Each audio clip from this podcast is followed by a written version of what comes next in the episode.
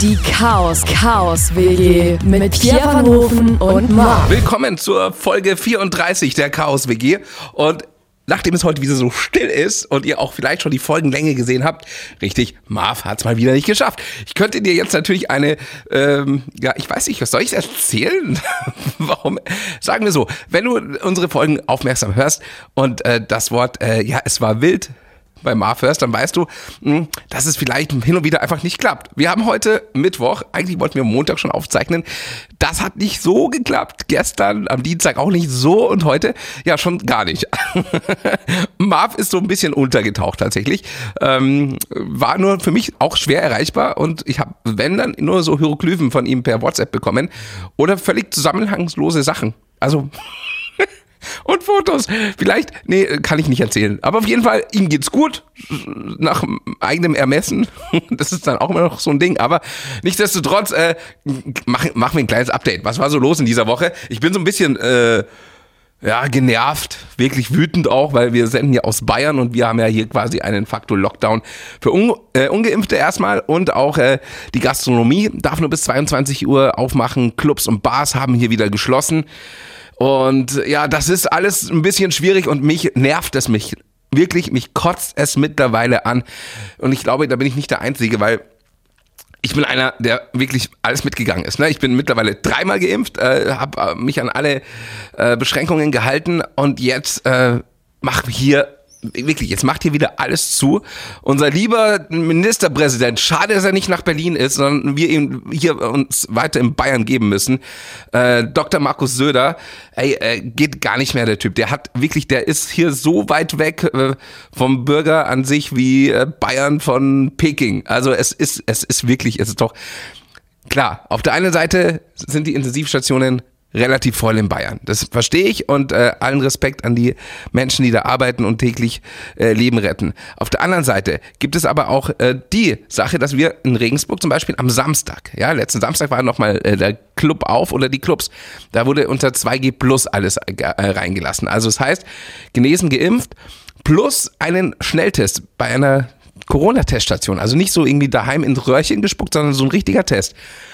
Und jetzt waren am Samstag alleine 4000 Tests, über 4000 Tests vor den Clubs direkt in Regensburg. Und es waren genau null positive Tests dabei. Ich möchte jetzt keinen Ken Jebsen machen hier oder so, aber mich wundert dann schon, warum wir dann in Regensburg zum Beispiel eine Inzidenz von über 500 haben. Das ist, äh, darf zumindest mal, ähm, ja, gefragt werden, oder? Ey, ganz ehrlich. Hm. Dann äh, kam dann auch noch die geile Aussage von Markus Söder zum Thema äh, Luca-App. Ja, das war meine, meine absolute Lieblingsaussage von ihm. Und zwar sagte er ja, dass die meisten Ansteckungen ja per Luca-App in der Gastronomie waren. Aha, hey, Mr. Schlaubi-Schlumpf. Natürlich, weil die Gastronomie ja auch die einzigen war, die diese Luca-App genutzt haben. Natürlich gibt es da hin und wieder mal ein paar äh, positive äh, Tests, aber letztendlich äh, wurde ja der Gastronomie und den Clubs nicht mal die Möglichkeit gegeben, sich äh, zu beweisen, dass es unter 2G Plus keine weiteren Ansteckungen gibt. Nein, da wird äh, Markus Söder wie so ein bockiges Kind auf dem Geburtstag, das nicht beachtet wird, einfach äh, der Jenga-Turm umgeworfen und alles kaputt gemacht, was sich die Gastronomie wieder aufgebaut hat hat. Und ich sehe das jetzt einfach auch mal so ganz neutral. Hey, es war so eine schwierige Zeit. Die äh, Clubs hatten ein Jahr und sieben Monate zu, hatten jetzt einen Monat auf, haben da wieder Personal gesucht, was echt schwierig war. Händeringen, jetzt haben sie wieder Personal und jetzt ist mal wieder zu. Angeblich bis zum 15. Dezember, aber wissen wir ja selber, diese Salamischeibentaktik, dass es immer nur Step by Step uns allen gesagt wird, wie es weitergeht. Hey, ich verliere, äh, wirklich, du merkst, ich kann, ich könnte mich da in Rage reden, ich muss da auch aufpassen, was ich sage. Äh, nicht, dass dieser Podcast hier noch verboten wird.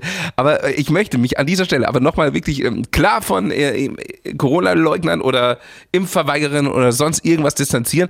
Ich möchte einfach nur, dass wir so schnell wie möglich wieder eine Normalität haben. Spanien schafft das auch, weil die Regierung da einfach anders reagiert hat. Die haben die Leute aufgeklärt, die haben die Leute angeschrieben, die haben die Leute angerufen, haben gesagt, hey, äh, haben Sie Fragen zur Impfung? Können wir irgendwas für Sie tun, dass wir Sie beruhigen können? Ja, na und? Und das hat geklappt. Spanien hat eine Inzidenz von 40. 40, das ist, äh, da, da ist Corona fast vorbei. Und wir sind hier vor der schlimmsten Welle aller Zeiten. Und hey, das ist un unfassbar. Also da muss ich äh, wirklich sagen, ich habe leider kein Verständnis mehr und ich habe auch wirklich äh, Bedenken, dass das, wenn es noch länger geht, dass wir dann Zustände haben wie in Holland. Das gibt's dann irgendwie irgendwann mal Straßenschlachten, weil die Leute einfach diesen Weg nicht mehr mitgehen wollen nach zwei Jahren. Es reicht. So, genug geschimpft. Wir gucken noch aufs Dschungelcamp. Das ist jetzt auch bekannt, dass, äh, äh, ja, da gehen jetzt ein paar Leute rein. Harald Glöckler, auf den freue ich mich halt mega. Wirklich so ein cooler Typ. Ich wusste auch immer nicht, ob, ob der echt ist oder ob das wirklich so eine Kunstfigur ist, aber den, den gibt's und der, der, der wirklich äh, steht ja voll auf Luxus und der, ich glaube, der geht nach zwei Tagen, oder? Dass der sagt, hey, ganz ehrlich, habe ich nicht nötig und wenn ihr mir die Gage nicht zahlt, ich habe eh genügend Geld. aber geil, ich, ich freue mich da auf jeden Fall. Und äh, noch mit dabei ist äh, Tina Ruland ja, kennt man von Manta Manta. Äh, die Älteren unter euch äh, kennen die vielleicht. Und ähm, Janina Yusifan, ich hoffe, ich habe ihren Nachnamen richtig ausgesprochen, ist besser bekannt unter dem Teppichluder. Äh, die hat mal Dieter Bohlen gefaked. so, jetzt ist unser Podcast wieder ab 18, so wie ihr das liebt. Ähm, ansonsten ja, gibt's eigentlich nicht so viel zu sagen, dass ich nur hoffe, dass Marv nächste Woche hier wieder auftaucht. Und es ist halt einfach auch nicht sicher. Also ich, ich sag, ich, ich sag mal so, wenn er wenn er nächste Woche wieder nicht auftaucht, es gibt auf jeden Fall wieder eine Folge und dann auch wieder mit Gast, weil ich äh, red ungern alleine mit mir. Ich komme mir davor wie der letzte Psycho. Aber gut, äh, eine kurze, knackige Folge mit ein paar Sachen, äh, die ich auch unbedingt loswerden wollte, auch ohne Marv. Und ähm, ja, ich hoffe, wir hören uns nächste Woche dann wieder mit dem kleinen Hartgeldstricher Marv und meiner Männlichkeit. Bis nächste Woche. Tschüss. Die Chaos WG mit Pierre van Hofen und Marv. Neue Folgen gibt es jeden Donnerstag, überall, wo es Podcasts gibt.